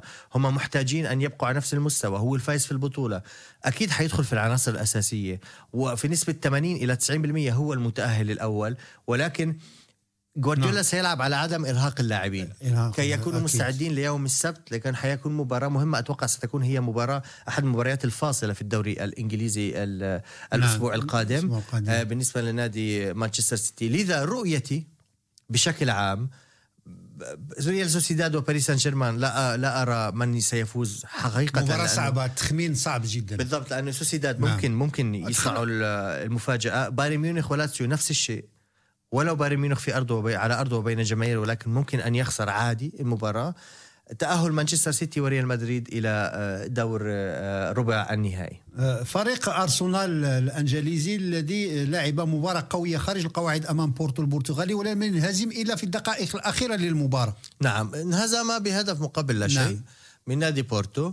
نادي بورتو لاعب يعني آه، يملك آه، عناصر خبرة كثيرة من ضمنهم اللاعب بيبي مدافع ريال مدريد نعم مدافع مخضرم الذي يجب أن نرفع له القبعة 41 عام آه، وهو أساسي ولا زال. أداء رائع جدا بالضبط وهو أكبر لاعب يشارك في دوري أبطال أوروبا نعم. أتوقع في في البطولة بورتو حيلعبوا بطريقة دفاعية ولكن أرتيتا لديه آه، من عقلية جوارديولا لأنه كان مساعد جوارديولا نعم. قبل أن يذهب ليدرب أرسنال وشهدنا ال- المنافسة والسباق ال- السنة ال- الفارطة مع مانشستر سيتي وكاد أن يحقق اللقب اللقب. أرسنال في آخر خمس مباراتين في الدوري يمكن سجلوا 10 أهداف أو تسع أهداف يعني غزارة في الأهداف سيفوز على أرضه وبين جماهيره وسيهجم على أرضه وبين جماهيره وسيحاول أن ينهي المباراة في الشوط الأول لذا هو الأقرب للتأهل. أما عاد ناديك كابتن إدريس برشلونة. برشلونة. الغير مقنع إلى حدود الساعة. غير لأن مقنع. تعادل صعب بميدانية أمام نابل. ولكن مفارقة من إعلان تشابي إرنانديز أنه لن يكمل في في برشلونة في الفريق. على آخر وفي هذا التوقيت. نعم. منذ أن أعلن عن هذا وأعلن أن هناك سرقة وحكام إلى آخره إلى آخره. وبرشلونة يمرون في نتائج إيجابية يعني انتصارين تعادل وانتصارين. على الصعيد المحلي. نعم. هل هي محاولة شكر من اللاعبين لتشابي؟ هل تشابي سيحاول أن يفوز بدوري أبطال أوروبا كمحاوله أخيرة دون للخروج؟ دون إظهار نية نيته في ذلك. أنا أرى المباراة صعبة جدا نعم، على برشلونة. صعب. نابولي رغم إنه متعثر في الدوري الإيطالي إلا أنه نابولي يبقى نادي كبير جدا وأوسيميان وكفارتسيخيليا ولاعبين على مستوى عالي. آه، وصلوا إلى نصف نهائي دوري أبطال أوروبا السنة الماضية وفازوا بالدوري الإيطالي السنة الماضية ولديهم عناصر رائعة جدا. ممكن نابولي أن يفوز على ارضه على برشلونة في برشلونة بدون أي مشاكل.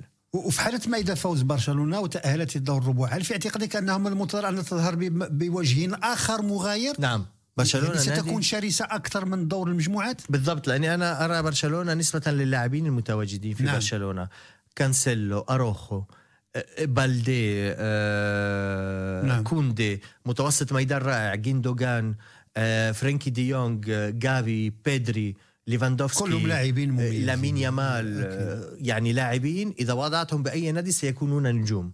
إذا وصل هذه مجموعة النجوم إلى دور ربع النهائي في أبطال أوروبا سيكونون خطيرين جدا. وستكون برشلونة مرشح للوصول إلى نصف النهائي. وأنا أقول ذلك كمشجع مدريدي.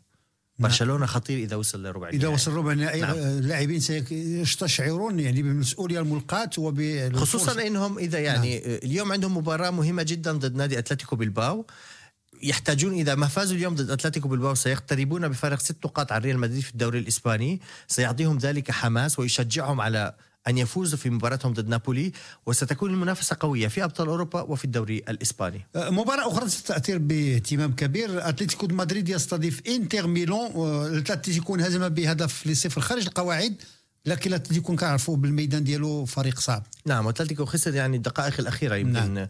ضد إنتر ميلان وإنتر ميلان آه، رأينا وجه مفاجأة السنة الماضية لأنه تأهل لنهائي أبطال أوروبا. إنتر ميلان كان هو نهائي ضد مانشستر سيتي. وفي يعني عندما ما تابعنا المباراة كان هناك عدة فرص لمانشستر لنادي إنتر ميلان. كان من الممكن أن يفوز فيها إذا ما حصلها على على بطولة آه، أبطال أوروبا. نعم. هو نادي مفاجئ بعض الشيء وهو على فكرة يتصدر الدوري الإيطالي حاليا ويمرون بفترة رائعة جدا. إنتر ميلان ممكن أن يخلق المفاجأة وأن يخرج بنتيجة سلبية صفر صفر.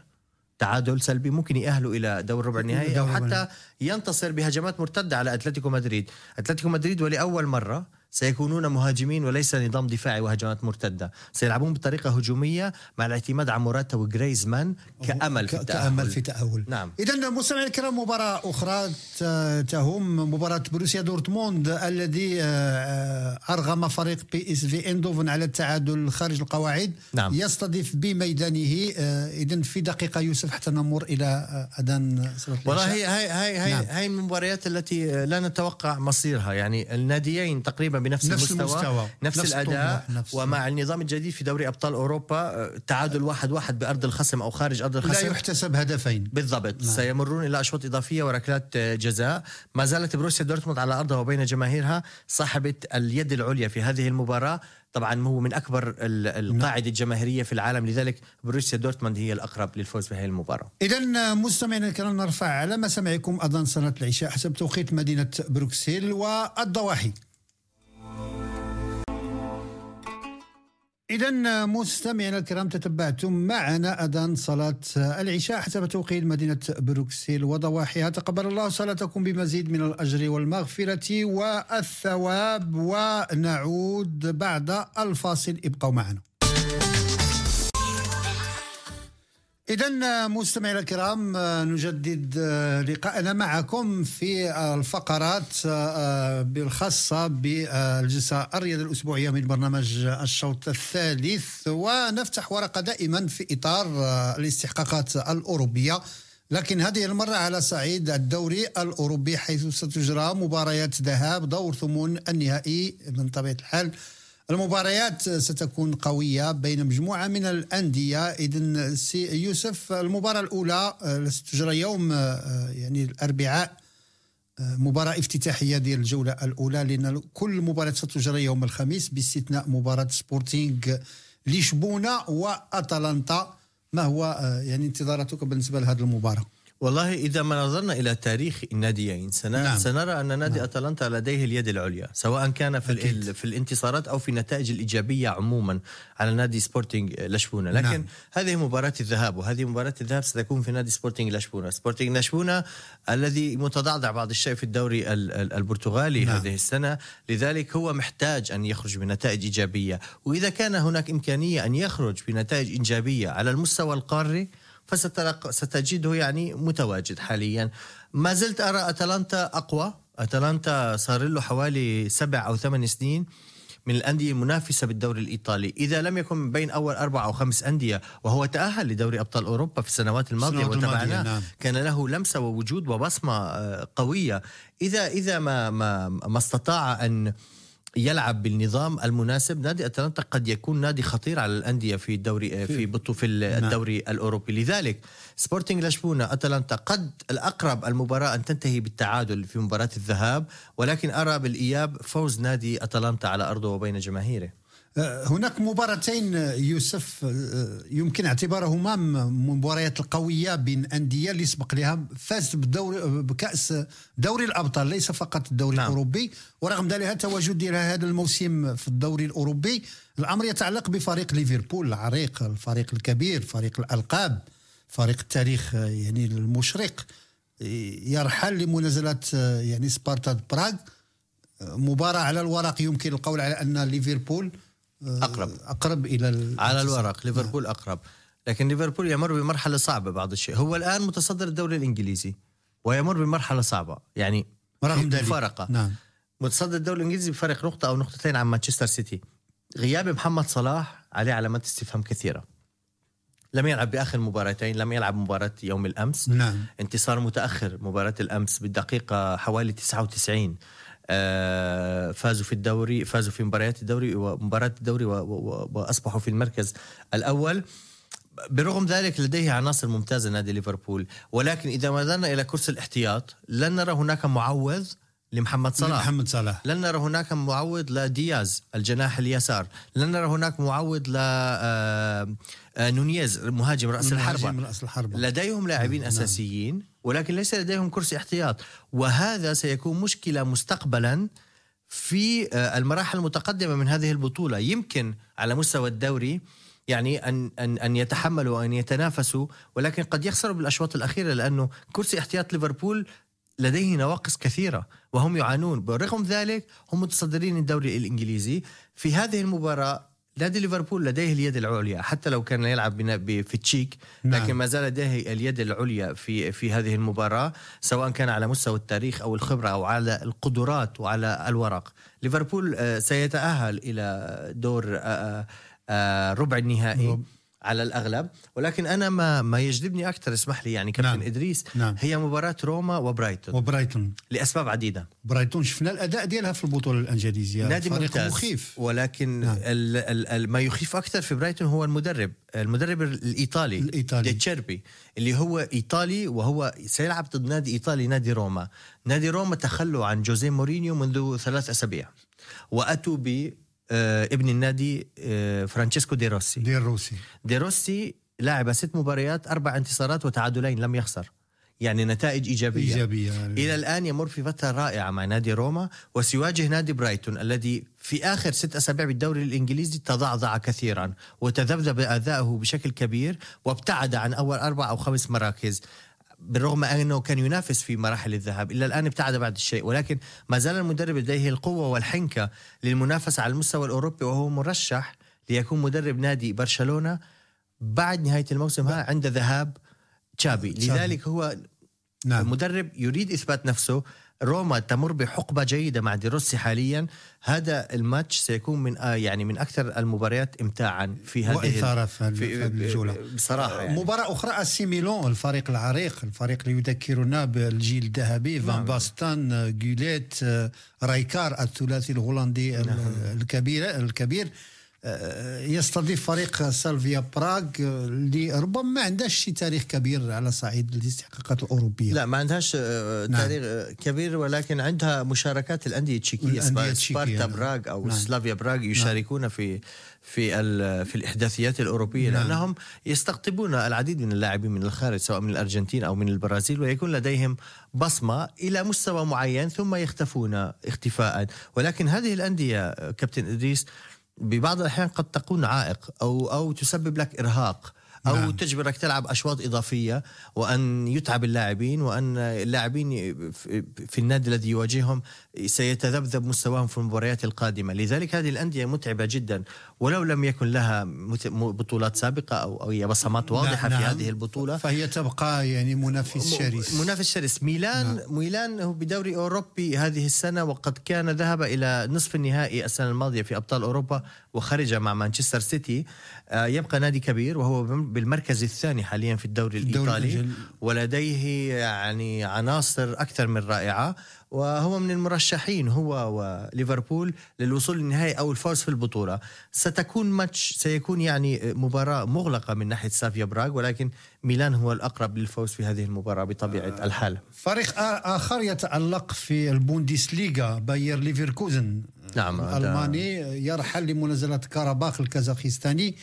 مباراة على الورق يمكن القول على أن خلصانة. خلصان بالنسبة إلي الله أعلم أنت بتلعب نعم. كرة قدم ما, ما بتعرف شيء لأنه أتذكر في دوري المجموعات نعم. آه، عندما فاز ريال مدريد في دوري أبطال أوروبا ليس السنة الفارطة التي قبلها كان هناك نادي آه، مولدافي مولدافي نعم, آه، نعم. نادي شيريف الذي أطاح بالريال أطاح بالريال في مدريد في مدريد ولكن. الريال أخذوا أبطال أوروبا ولكن أتذكر. لذلك المفاجآت قد تحدث ولكن باير ليفركوزن بالعناصر الموجودة بالكادر الفني على رأسها تشابي ألونسو كمدرب آه كاراباخ أقدام أتوقع سيخسر بالذهاب وبالإياب وباير ليفركوزن يعتبر من المرشحين للفوز ليس فقط في الدوري الألماني ولكن أيضا في الدوري الأوروبي وترك بصمة إيجابية. لذلك أنا أراها مباراة من طرف واحد حقيقة. آه، الأندية الإسبانية يوسف آه، تتألق آه، في الدوري الأوروبي وإحنا شفنا فريق إشبيليا هو اللي كي يحتل يعني المركز الأول من ناحية عدد الألقاب.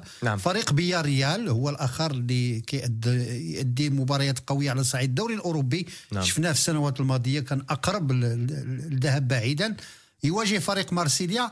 الذي آه، لا يمكن له الحكم على أنه في أحسن الأحوال في البطولة الفرنسية. نعم آه كنا ننتظر منه أكثر في هذا الموسم لكن تراجع. نعم يعني نادي مارسيليا في الدوري الفرنسي يبدع في مباراة أو مباراتين آه، نعم. متلاحقتين ثم يخسر أو يتعادل أو- ويذهب بنتائج آه، سلبية ويصطدم بنادي فياريال. ولكن أنا أرى على الورق ال- ال- المستوى متساوي بين ال- الناديين. بصراحة لا أرى مارسيليا قدمها أعلى من فياريال ولا أرى فياريال أقوى من مارسيليا. اللهم أن يمكن المنافسة في الدوري الإسباني أقوى من المنافسة في الدوري الفرنسي.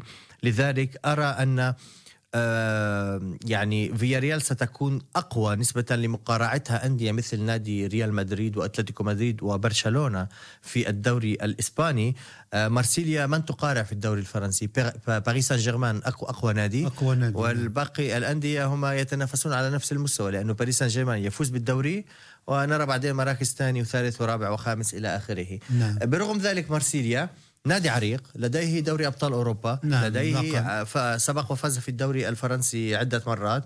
آه، ليس لن يكون بالمستغرب أن يخرج ليفربول من دور ال 16 وأن يتأهل إلى دور ربع النهائي دور ربع النهائي، بصراحة. ولن أستغرب إذا فاز فياريال وتأهل. لذلك آه، مباراة هذه. 50 50 50 50 هذه 50 المباراة بصراحة 50 50 بقيت مباراة أخيرة المبرمجة دائما يوم الخميس السابع من الشهر الجاري. الأمر يتعلق بمباراة رانجرز غلاسكو الاسكتلندي الذي سيرحل لمنازلة بنفيكا البرتغالي. نعم. وحنا كنعرفوا سي يوسف يعني الدوري البرتغالي ليس بالدوري الذي ينافس يعني الدوريات الكبيرة على الصعيد الأوروبي.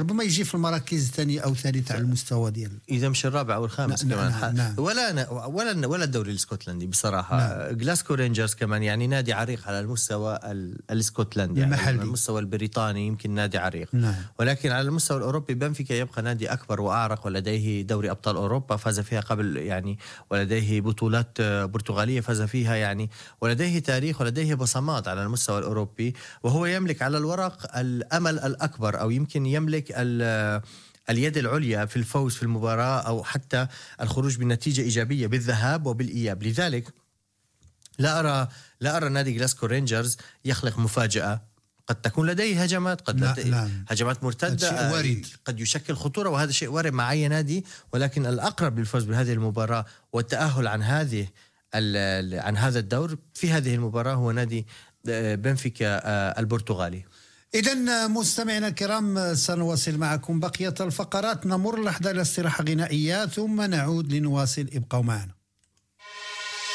إذا مستمعينا الكرام مرحبا بكم من جديد. إذا نواصل جولتنا مع كرة القدم الأوروبية لكن هذه المرة على صعيد الدوريات المحلية. ونفتح ورقة عن الدوري الإسباني لا ليغا الإسبانية والمناسبة المباراة القوية التي تجمع بعد قليل فريق برشلونة في رحلة صعبة إلى آه، أتلتيكو بيلباو. مباراة قوية. آه، فريق برشلونة سيبحث عن ثلاث نقاط للاقتراب من الصدارة بحيث تفصيله تسع نقاط عن فريق آه، المتصدر فريق ريال مدريد. فريق أتلتيكو بيلباو هو الآخر في رصيده 49 نقطة ويسعى على الأقل لاقتراب المراكز الرابع على الأقل لكسب مقعد في الدوري الأوروبي. اذا يوسف مباراة واعدة وأكيد أنها لن تكون سهلة للفريق الكتالوني أكيد لن تكن سهلة لأنه أصلا نادي أتلتيكو بالباو على أرضه وبين جماهيره نعم. من الأندية المخيفة على مستوى الدوري الإسباني سواء كان للأندية الإسبانية أو كان للأندية ال- ال- الأوروبية التي أكيد. تشارك في, في نعم. الاستحقاقات الأوروبية نادي نعم. أتلتيكو بلباو حاليا يمر بفترة ممتازة لأنه منذ ثلاث أيام أخرج نادي أتلتيكو مدريد من نصف نهائي كأس الملك, كأس الملك. وتأهل إلى النهائي وسيقابل نادي مايوركا الذي فاز اليوم على جيرونا بواحد صفر ومايوركا هو الذي أخرج نادي آه، ريال سوسيداد, سوسيداد. من نصف النهائي وتأهل إلى نهائي شيء غريب يحدث كأس على مستوى الكأس نعم شيء على مستوى الكأس لم نشاهد برشلونة ولم نعم. نشاهد ريال مدريد ولا حتى توقعنا- الاتليتيكو حتى الاتليتيكو مدريد ما أتلتيكو خسروا مع بلباو مع وتوقعنا أن بلباو. يفوزوا نعم. ولكن آه ثلاث أهداف من نادي أتلتيكو بلباو في الشوط الأول ضد نادي أتلتيكو مدريد. كانت مفاجأة آه، أتوقع المفاجأة ظلت للشوط الثاني ولم يستطيعوا أتلتيكو مدريد أن يحققوا أي شيء في شوط المباراة الثاني وتأهلت أتلتيكو بلباو إلى نهائي كأس الملك. ولكن نعم. بالعودة إلى مباراة آه، برشلونة وأتلتيكو آه، بلباو المباراة ستكون قوية جدا من الطرفين. ليش؟ كما ذكرت كابتن إدريس أتلتيكو بلباو يحاول على الأقل الوصول إلى المركز الرابع. نعم. ليكون بين الأربعة الأوائل كي يتأهل لدوري أبطال أوروبا. نعم. برشلونة اليوم ريال مدريد يوم أمس تعثر بنتيجة إيجابية هي التعادل أمام فالنسيا. بطعم الهزيمة. نعم. ولكن يعتبر تعثر. آه تعثر نعم. ال- الفرق بينه وبين برشلونة الآن آه، تسع نقاط. نادي برشلونة إذا ما فاز اليوم سيذهب إلى المركز الثاني لأن نادي جيرونا تعثر أمام نادي مايوركا وسيكون لنادي برشلونة 60 نقطة وسيكون على بعد ست نقاط من نادي ريال مدريد. لذلك برشلونة سيدخل المباراة لأنه مازال ينافس على الدوري. ينافس على الدوري. وما زال ينافس على دوري أبطال أوروبا. خرجوا الاثنين من كأس الملك لم يعد ينافس لم على يعد الملك. نعم. ولكن آه، يمكن ذكرنا أن تشابي يحاول الخروج لأنه أصرح سوف أنه سيذهب سيغادر. للنادي اخر الموسم نعم. يحاول الخروج بأشياء إيجابية بإنجاز على الأقل يكون نعم. إنجاز و- محلي أو على صعيد وعندما. نرى اللاعبين يلعبون نجد أنهم يحولون شكر تشابي هرنانديز إعادة الاعتبار لهذا. المدرب ابن. الفريق لذلك آه، ستكون ملحمة كروية اليوم من قبل الناديين إحنا عم نلعب يعني نادي أتلتيكو بلباو إقليم الباسك وبالمناسبة معروف في القوة. يوسف وعذرا على المقاطعة نعم. حتى لا تفوتني الفرصة بالنسبة لتشافي أكيد أنه حقق إنجاز بالنسبة للفريق فاز باللقب في الوقت صعب ولم يكن لديه نفس ولم العناصر يكن نفس العناصر القوية. والآن ينافس على البطولة أعتقد أنه يمكن إنجاز محترم ما زال ينافس على نعم، البطولة تفضل. وأنا قراره في الرحيل عن النادي استغربت بعض الشيء لأنه كان مبني على عوامل OK نعم. أنت في المركز الثالث نعم، الدوري نعم، الإسباني نعم. تعادلت وخسرت وبرغم ذلك أنت على بعد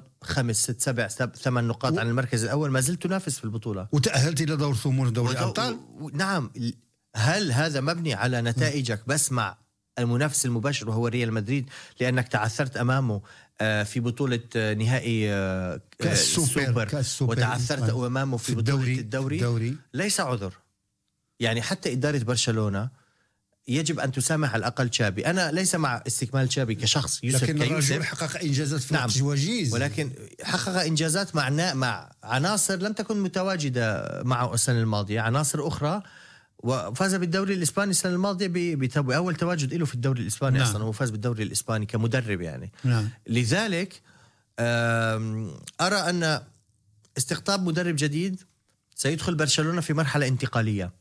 قد يكون قد يكون المدرب الجديد هو المدرب الذي سيدرس النادي سيدرس خطة النادي وخطته هو الشخصية ليبني على طريقة لعب جديدة. آه، إذا ما استقطبوا أتشيربي أو أو أي مدرب آخر سيكون هناك مرحلة انتقالية قد تبعد النادي السنة المقبلة عن مراكز الأربعة الأولى ولكن قد تعطي نتائج إيجابية في المباريات في المواسم المقبلة ولكن اذا مباراة يو- اليوم ملحمة كروية نعم. خاصة يوسف عذرا على المقاطعة. سنمر إلى فاصل ثم نعود لنواصل معكم دائما مع لا ليغا الإسبانية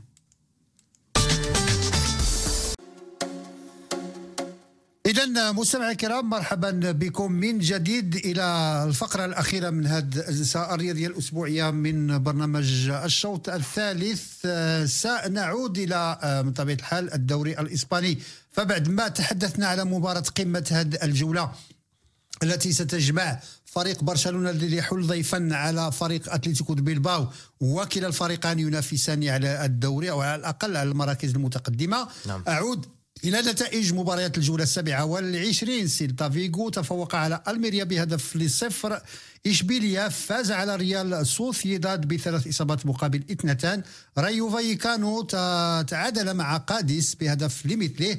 تعادل ثلاث أهداف لمثلها بين فريقي خيتافي ولاس بالماس. فالونس تعادل في مباراة قمة هذه الجولة مع الفريق الملكي المتصدر بإصابتين لمثلهما بياريال. اكتسح فريق غرناطة بخمس إصابات لواحدة. نعم. أتلتيكو دو مدريد فاز على آه، ريال بيتيس بإصابتين لواحدة. مايوركا تفوق على جيرونا بهدف لصفر. وكما سلف الذكر آه هذا المساء على الساعة التاسعة أتلتيكو دو بيلباو يستضيف برشلونة وغدا الاثنين تختتم مباريات الجولة السابعة والعشرين بإجراء مقابلة أس- آه، وديبورتيبو ألابيس وأعود بك يوسف إلى مباراة فالونس التي انتهت بالتعادل أمام فريق ريال مدريد المتصدر. طبعا آه، مباراة كانت قوية جدا وهي كانت يعني طبعا هي ومباراة برشلونة آه، أتلتيكو بالباو هي قمم الدوري الإسباني نعم. نعم. لهذا الأسبوع المباراة شهدت تقلبات كثيرة في المباراة ريال مدريد لم يكن بمستواه وبرغم ذلك يعني صنع ريمونتادا بنتيجة تعادل إذ نعم. تلقى هدفين عن طريق أخطاء مدافعين يعني لما تابعنا المباراة سنرى الأخطاء الدفاعية وذ- يعني نتفهم بعض الشيء الأخطاء الدفاعية نسبة لغياب قلوب الدفاع الذين هم مصابين ألابا وميليتاو. نعم. وهو يلعب بتشواميني لاعب الوسط قلب دفاع إلى جانب إلى جانب روديجير. وبرغم ذلك من قاموا بالأخطاء هو كارفاخال عنصر الخبرة بريال مدريد. واستطاع نادي فالنسيا أن يستغل الفرصتين ويسجل هدفين. ليعود بعد ذلك قبل نهاية المباراة والدقيقة الأخيرة فينيسيوس يسجل هدف تقليص الفارق ويعود بالدقيقة آه، 70 من عمر المباراة لتسجيل هدف التعادل وفي نهاية المباراة تحدث البلبلة نعم. والجلبة الكبيرة إذ الحكم يصفر نهاية المباراة عندما كانت الكرة بين أقدام إبراهيم دياس نعم. وعند رفعه إلى الكرة صفر الحكم نهاية المباراة وكان هناك استغلال للرفع من بيلينغهام وتسجيل للهدف الثالث الذي بطبيعة الحال آه لم يحتسب. هناك الكثير من الأمور التي توقفنا عندها بهذه المباراة. جدل تحكيمي واضح. طبعا آه، بروح القانون نعم. على الأقل كان يجب أن تنتهي الهجمة قبل أن يصفر الحكم. ولكن علامة الاستفهام الأكبر هي كيف يصفر الحكم وهو يرى أن اللاعب يرفع الكرة إلى يرفع داخل الكرة إلى منطقة داخل مربع الجزاء. العمليات نعم. بالإضافة إلى أن هناك دقيقتين لم يتم احتسابهم من الوقت حيث أن بدقيقة 90 كان هناك احتساب ركله جزاء لفالنسيا وعاد إلى الفار وتأخر دقيقتين على الفار. كان هناك سبع دقائق وقت بدل ضائع. بدل- مع نعم. تأخر دقيقتين يصعد البدل ضائع إلى 99 هو نهى المباراة عند رفعة إبراهيم دياز في الدقيقة 97.35 ثانية. نعم. إذا كان هناك دقيقتين لم يحتسبوا. سأتكلم عن ردود أفعال لجنة التحكيم لجنة في الدوري الإنساني نعم.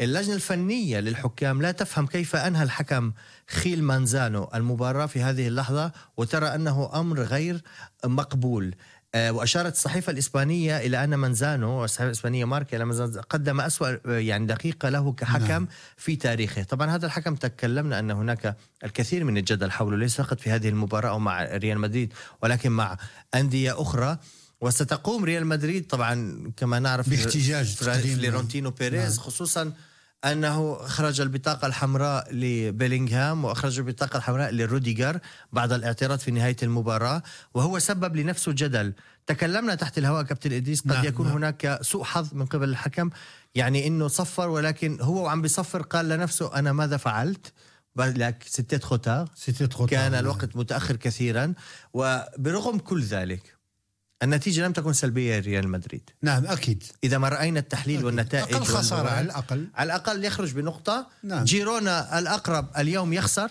يعني النقطة تعتبر في صالح ريال مدريد في صالح ريال مدريد نعم. برشلونة اليوم قد يخسر قد يتعادل وقد يفوز. وقد وستبقى ريال مدريد بكل الأحوال متصدرة الدوري على الأقل بفارق ست نقاط عن أقرب الملاحقين. لذلك تكون نتيجة يعني إيجابية لريال مدريد بغض النظر عن نعم. ما حدث في مباراة الأمس. والدوري الإسباني ما زال مشتعل كابتن إدريس. الدوري الإسباني ما زال مشتعل يعني. اذا مستمعينا الكرام نكون آه، قد وصلنا إلى نهاية حصة اليوم لفتح المجال للمباراه القوية التي تجمع بعد قليل فريق برشلونة وفريق أتلتيكو بيلباو. أكيد أنها مباراة واعده نعم وأكيد أن الجماهير كلها لن يعني آه، لن تتهاون في تتبع هذه المباراة الكبيرة لأنه يمكن اعتبارها كلاسيكو جديد على الصعيد الإسباني صحيح صحيح. بحيث تجمع المنطقة الكاتالونية والمنطقة الباسكية. وحنا كنعرفوا دائما المنافسات على الصعيد الدوري الإسباني كتكون مشتعلة. اذا مستمعينا الكرام إلى هنا نقول لكم آه، أطيب المنى وإلى اللقاء في حلقة جديدة الأسبوع القادم. إلى اللقاء.